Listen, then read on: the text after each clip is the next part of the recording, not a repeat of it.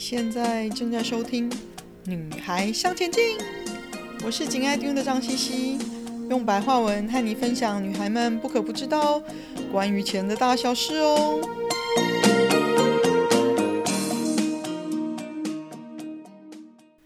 欢迎收听第三十一集：社会新鲜人如何可以十年买房呢？我通常碰到社会新鲜人状况就是哦。在谈到要设立理财目标的时候，有时候会蛮难想象说自己未来有什么特定的目标。那用退休做目标又觉得太远，好像自己还没那么老。所以我通常给这些比较懵懂的社会新鲜人一些建议哦，就是他们可能大部分都会嗯预计自己在接下来的十年、十五年内会有蛮高的机会可以啊、结婚成家。那当然相对的就会心里想要说要买个房子的打算喽。所以呢，通常如果我碰到心里没有特定目标，但想要学理财的社会新鲜人呢，我都会问问他们说，要不要用十年买房子来做一个理财目标？因为有特定的目标，你才可以更容易好好的计划，也更容易有感的去实践哦。当然，到时候你可能决定你不要买房子，或者是整个社会的状况已经变得不像现在了。其实哦，重点不是你买不买房子。而是到那个时候，你就已经学会了计划、理财、投资，而你在实践的当中也累积了一笔蛮大的投机款跟装潢的费用在手上，你的资产规模就已经跟十年前大不相同喽。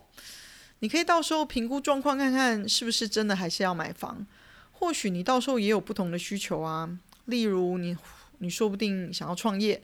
那这笔钱也可以是你的起家基金哦。我们在第十集《勇敢设个财富目标》，一起向梦想前进吧。当中呢，告诉你如何设好目标。那以现在，如果我们要设的财富目标是我们想要十年可以达到买房子的梦想目标，那我们每个月、每年到底需要准备多少钱呢？我用我书里一位社会新鲜人 B 小姐二十二岁计划十年买房的例子，口头演练一下给大家听听。B 小姐，一位想要拥有自己房子的社会新鲜人。B 小姐想要十年后拥有自己的房子，现在呢是完全没有存款，也完全没有任何的可投资资产。她头一年努力上班存钱，作为财务安全网的准备哦。那第二年和第三年开始呢，才会有可以投资的资金。我会建议她说，如果你以设定买房子作为目标的时候呢，就应该开始多多看。房子哦，找出自己想要的第一间房子，它的区域、地段、价钱、状况，那了解相关需要的手续以及花费，这很重要哦。那以 B 小姐的年纪呢，十年后买房子，大约应该会是以一房一厅或者是两房一厅作为需求，所以呢，以她想要的地段决定目标房子的价钱哦。那她最后决定呢，以买七百万的房子当做是她的目标。以首购来说呢，我们以总价七百万的两成当做自备款，一成当做简单的装潢的费用。嗯，当然这个要看屋况啦，所以我们先节约的、保守的，先用一成来做一个估算。那大概两百一十万是作为大家购屋的前段的费用，嗯，就是自备款加上装潢的费用。那后段呢，就是之后每个月应该要支付的贷款，就是每月摊还的部分哦。那简单来说呢，B 小姐的大目标是十年之后可以买一间七百万的房子。那在这个大目标之下呢，我们把它拆开来成为两个小目标。第一个就是头期款加装潢的两百一十万，那另一个就是当开始付本金加利息的时候呢，你每个月付出的。贷款总额最好不要超过收入的三分之一或者是一半哦，不然你很容易因为每个月贷款金额太大，压力过大。如果你临时有额外紧急需要用钱的时候呢，你就会付不出贷款的状况哦。那目标清楚了，接下来呢，考虑现状。B 小姐的现况是年收入三十六万，年支出二十万，和二零一八年可以存款十六万。以及既有可投资的资产为零哦，我们就已经把自己的现在的起点跟未来的终点设好了。那接下来呢，我们就可以开始做比较细节的计划喽。工具上呢，一样的，我是用 Excel 来算，因为我是一个记不住数字的人，也对数字没有太敏锐的感觉，所以我还是选择用 Excel 作为工具来帮我计算跟记录哦。这样子，我任何时候我都可以再回来检视我当初的估算合不合理，我随时可以做一些调整哦。我有一个 Excel 的范例档可以跟大家分享，想要的呢，请在粉丝页上写加一。那大家可以照着把我们之前各级提过自我评估的状况几个项目，包括扣掉财务安全网的准备金额之后的可投资资产、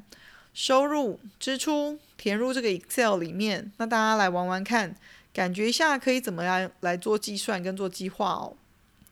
那以 B 小姐做例子，她两千零十八年是二十二岁，想要规划十年之后买房。那 B 小姐的现况为年收入三十六万，年支出二十万，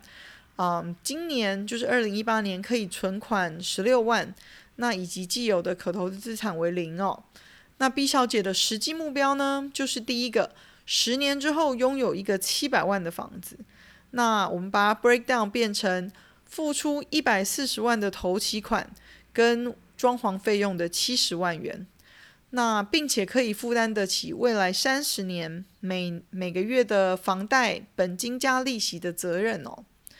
呃，其实提醒一下大家，初出社会的新鲜人其实有很多财务上的基本功课要做，嗯，例如说准备财务上的安全网，而且一开始做其实相对的是非常非常的简单哦。在我们第八集，我想要开始投资了，我准备好了吗？这当中其实有讨论过。那还有建立自己的良好的财务信用等等哦，这些我们在后面会更仔细的在 podcast 中跟大家讨论分享。那 B 小姐是以二零一八年她二十二岁开始规划，所以是用二零一八年作为基准的第一年。我们来看看她需要达到多少的目标投资收益率，才可以满足她的需求，在十年之后买房子哦。那在 Excel 上呢，我们先列出来。第一个，你接下来十年预计的收入是多少呢？这里指的收入就是你的主动收入喽，就是朝九晚五工作所领的薪水，或者是你全力经营生活、新生意或者是事业的所得哦。那在这里呢，有关计算年收入的题型，我们都是用年做单位。那你需要到月的时候，你再把每一年 break down 下来。那第一个呢，就是在收入列填入税后收入。那你在支出的地方就不用再考量税的支出了哦。那或者是说呢，你可以在收入列就列入税前的收入，那也就是说你的年薪喽，这就比较明白。那就要把税的费用加入在你啊、年支出的部分，这样才不会高估了你的收入。记得我们的保守原则吗？另外，假设之后十年可能的加薪幅度。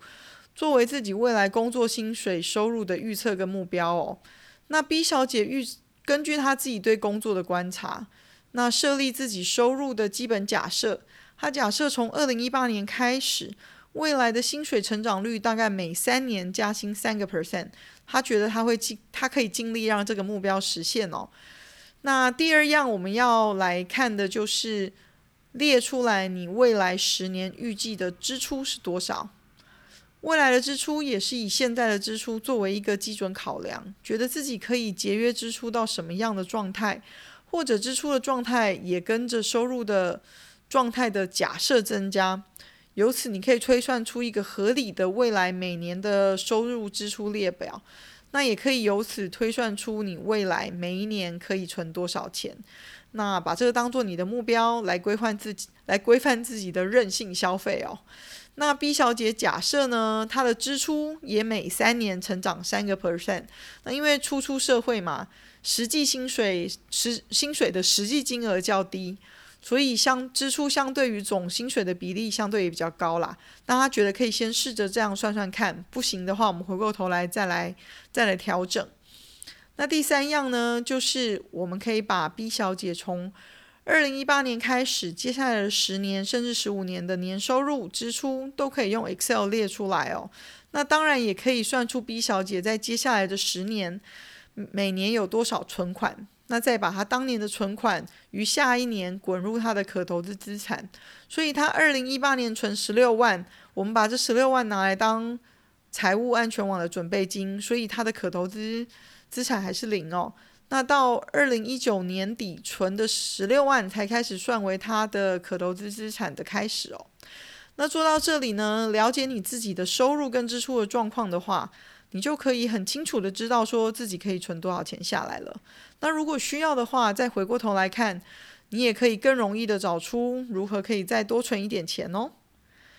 那第四样我们可以做的呢，就是假设目前 B 小姐除了透过现在想要做的投资之外呢，没有其他的被动收入来源。如果你的状况是有其他被动收入来源的，比如说收房租、版税，那就在上面也一一列出来。那以 B 小姐的状况，它是没有的哦。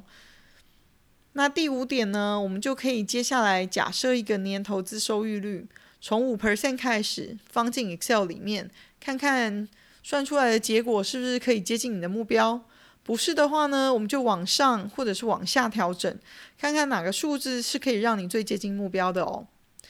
那我们以上这些假设跟这些算式列出来的结论呢，第一个哦，算出来说，如果目前的目标投资收益率设为七个 percent，B 小姐可以在第十年，她三十二岁的那一年，可以达到可投资收益资产大于她的目标房屋自备款的支出哦。就是大于两百一十万了。那 B 小姐在第十年，她三十二岁的那一年呢，以二零一八年当时我们当时找到的一个平均保守的薪水收入的推算，那假设青年成家的优惠房贷的条件，头两年宽限期只缴利息，不用缴本金，所以头两年缴利息负担非常的轻。但是到他的三十四岁那一年，以当时假设的薪水收入每个月大概大概是三万四来讲，开始缴本金加利息哦。那如果以二零一八年政府提供的青年安心成家的贷款方案，最高可以贷款到八八百万，那最长是三十年期，然后宽限期可以达三年哦，比我们的假设还多一年，最高呢可以贷八成。那若采取机动的利率，前两年的利率大概在一点五八 percent 左右哦。那两年之后，就是宽限期之后的利率，啊、呃，变成一点八八 percent。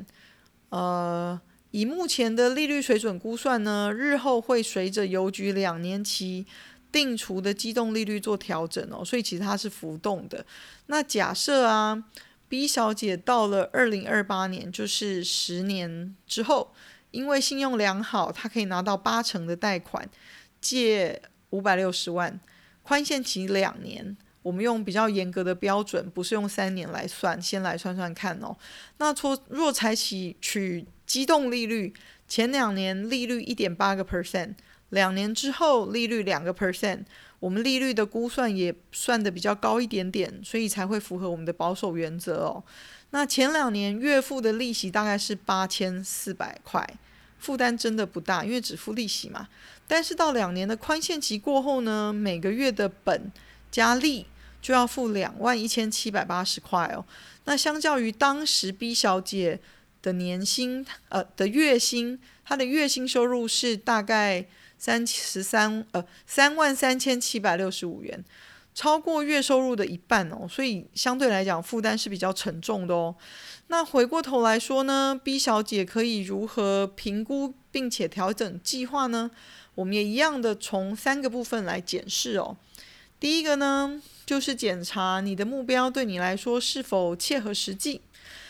那 B 小姐要检视的是说，买七百万的房子，或者说是借五百六十万的贷款，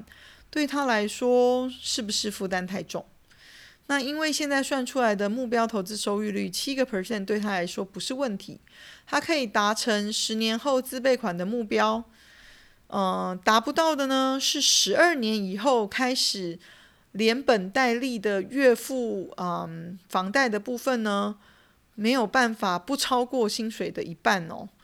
嗯，所以那是负担太重了。所以 B 小姐可以回头来看看，说是不是自己薪水成长的幅度。我们做的假设过于保守，既然可以达到十年之后两百一十万的自备款目标，那是不是也有可能在这十年当中拨一些少许的金额投资自己的技能，让自己的薪水可以成长到十二年以后至少要达到每个月四万三千块，就是本呃月付本利贷款两万一千七百八十块的两倍哦，这样子相对来讲负担才会比较轻。那或者是在不调高嗯目标投资收益率的情况下，考虑延后到二零三一年以后买房，就是多个两年到三年，那时候他有更高的两百二十八两百八十万的自备款，那只需要借四百九十万，同样的条件下只借七成的贷款，那嗯二零三三年他的本利比。只需要付一万九千零五十八元哦，那相较于二零三三年的目标月薪就设在达到三十三万八千一百一十六元，相对就比较容易达到啊。那第二样呢，就是我们可以回过头来看看，检查你的目标收益是不是可以达到。B 小姐要检视的是说，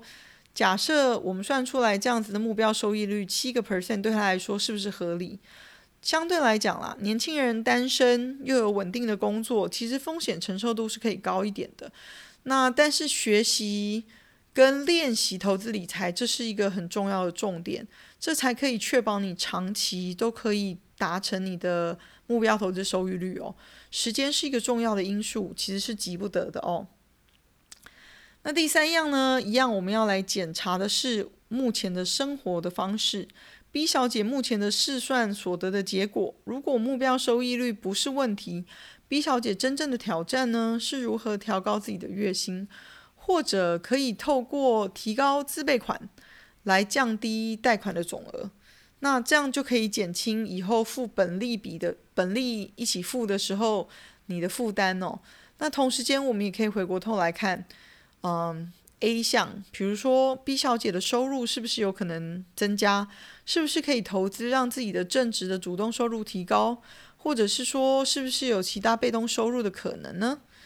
那 B 项就是一样，来回过头来检视你的花费的状况，是不是可以减少不必要的支出，存更多的钱，帮助你早点达成计划呢？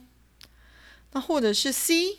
同样的重点就是增加你的可投资资产。本金越大，在同样的时间内，需要的目标投资收益率才会变小一点哦。所以，如何把本金变大，就是你可以思考的方向哦。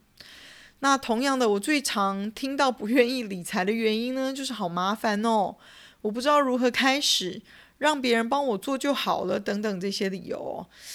那如果你把责任都推给了别人之后，就不要怪自己的钱在别人的手中变小了，或者是没有喽。其实计划的部分呢，听起来虽然琐碎，但是走过计划的整个程序呢，对你自己的